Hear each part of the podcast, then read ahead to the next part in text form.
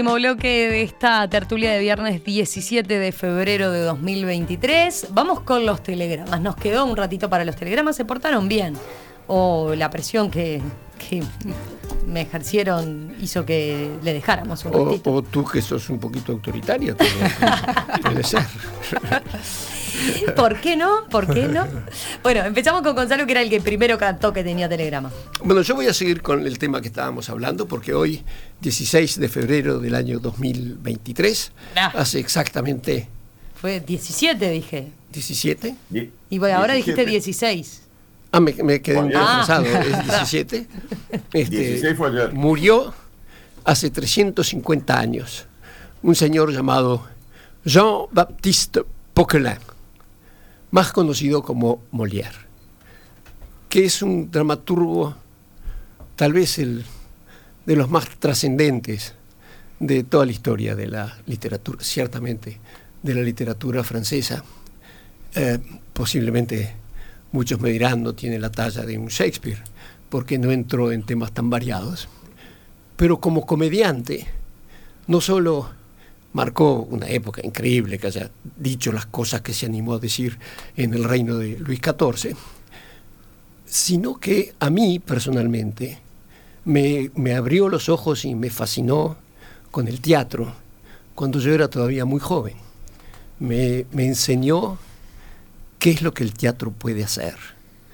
Y, y me sirvió para toda la vida. Me enamoré del teatro para el resto de mi vida, gracias a este señor Molière, cuya muerte hoy celebramos. Celebramos porque en su vida fue un fenómeno, realmente un fenómeno, con una obra extensísima y sobre, justamente, sobre temas y sobre investigaciones sobre el alma humana que los lees hoy día y son exactamente las mismas, los mismos problemas, los mismos personajes, los mismos ridiculeces, ¿no? Es lo mismo. Ese, ese hombre realmente, como bien diría Juan Grompone, trascendió el tiempo. Bien, bueno, yo, yo voy a sumar uno que es explicar un poquito más algo que ya mencioné, que es que eh, para los que piensan que nunca van a leer un bestseller, realmente eh, compren y lean El infinito en un junco, que los va a reconciliar con la idea de que ese libro sea un éxito de ventas. Eh, es la historia de los libros y de la literatura, desde la Biblioteca de Alejandría, el antiguo Egipto, cómo se hacía el papiro, cómo evolucionó las distintas bibliotecas en el mundo, eh, escrito con, un, con una... eh, está tan bien escrito que lo cuenta como una historia, hasta con cierto suspenso.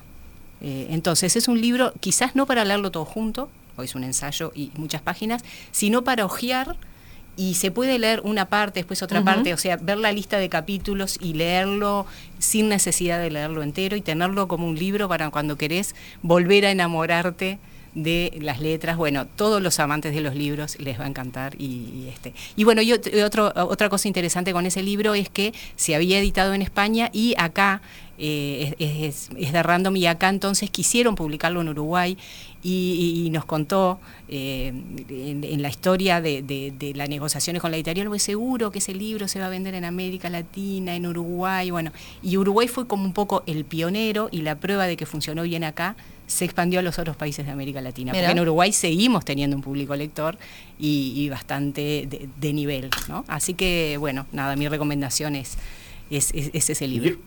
Alicia, y eso llega. bueno, no está oyendo Alicia. Sí, ahí, ahí, ahora sí. Alicia, ¿y en, ese libro se llega a las bibliotecas virtuales actuales? Sí, todo, y la biblioteca de Oxford y lo que es andar por esos vericuetos y cómo tiene todos los libros que se publican. eh, bueno, sí. Bien. ¿Cómo dijiste, cómo dijiste que Precioso. se llamaba? El infinito en un junco, de Irene, De Irene Vallejo. Vallejo. Hay, hay oyentes que. Sí, están tomando nota, están- bueno, me que encanta. Están tomando nota y que dicen que lo leyeron Ah, y coinciden, y comparten tu recomendación, Alicia. Bueno, eh, Alejandro, que tenía también. Bueno, lo mío es una cuestión terminológica que me tiene preocupado. A mí, y a algunos colegas, eh, quizás no, no les interese demasiado a los demás, pero es lo siguiente. Resulta que en los códigos, en el mundo académico, solemos hablar de la víctima refiriéndonos a quien en realidad es nada más que de momento, hasta que viene una sentencia, no una víctima, sino solamente un denunciante de algún delito o en todo caso una probable víctima. Pero sin embargo la ley, eh, lo digo en la ley porque también ocurre con los libros y naturalmente en los medios de comunicación, se habla de la víctima y en cambio cuando se refieren al victimario no se dice eh, el delincuente, ni tampoco el victimario, sino tan solo el imputado, lo cual es mucho más adecuado, porque no tiene sentido estar hablando de la víctima cuando realmente al final del proceso muchas veces no es la víctima y nunca fue víctima, sino que nunca ocurrió el hecho denunciado. Y, es muy curioso porque esto que, que, parece tan evidente para, para, alguien que lo lee con calma, resulta que nunca se destaca.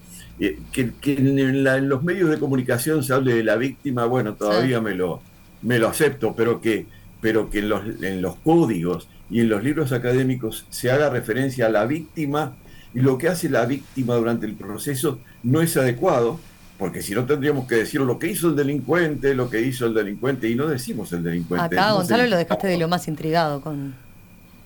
¿Cómo? ¿Tenés preguntas, Gonzalo? No, no, no, ah. me, dejó intrigado. Nunca se me había ocurrido. No se te había ocurrido. A mí me deja intrigada la diferencia, a mí, a, a todos los que estamos reflexionando sobre esta cosa, si se quiere menor, nos deja intrigado cómo se emplean términos tan distintos para referirse a los dos sujetos bueno, básicos del proceso, sacando al juez naturalmente. Es decir, por un lado hablamos de la víctima, que no es víctima todavía, sino quizás víctima, probable víctima, a lo más denunciante, y, y en cambio cuando nos referimos a el victimario no hablamos del victimario, hablamos del imputado, es decir, alguien que probablemente cometió un delito me llama la atención porque te digo, porque la víctima generalmente que es un muerto, una persona que le robaron, es bastante evidente que es la víctima. que no le sabés si le robaron, Gonzalo. ¿Cómo no? cuando termina el proceso. Claro, recién sabés si le robaron cuando terminó el proceso. ¿Y el muerto? El muerto, el muerto sí. el muerto no hay duda. El muerto sabes que es víctima, pero... Vas a tener que explicarlo mejor. El muerto, puede, el muerto puede no ser víctima. Víctima de un delito, ¿no? Muy bien. Siempre planteando cosas raras este abogado, ¿viste? Nos confunde. Cosa de los abogados. Sí. Juan. No, no, Quería el comentario ese, cuando, ¿qué pasa con un muerto, no? Ah, iba por ahí. Capaz que es un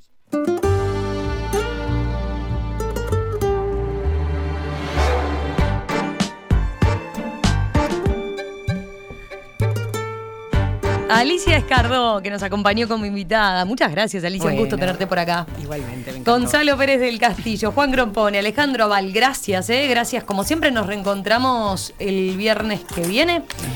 Buen fin de semana con mucha lluvia. Este podcast está disponible de manera libre para todos gracias al aporte de los socios 3.0 de En Perspectiva. Te invitamos a sumarte con un abono mensual. La página para inscribirse es enperspectiva.net barra socios.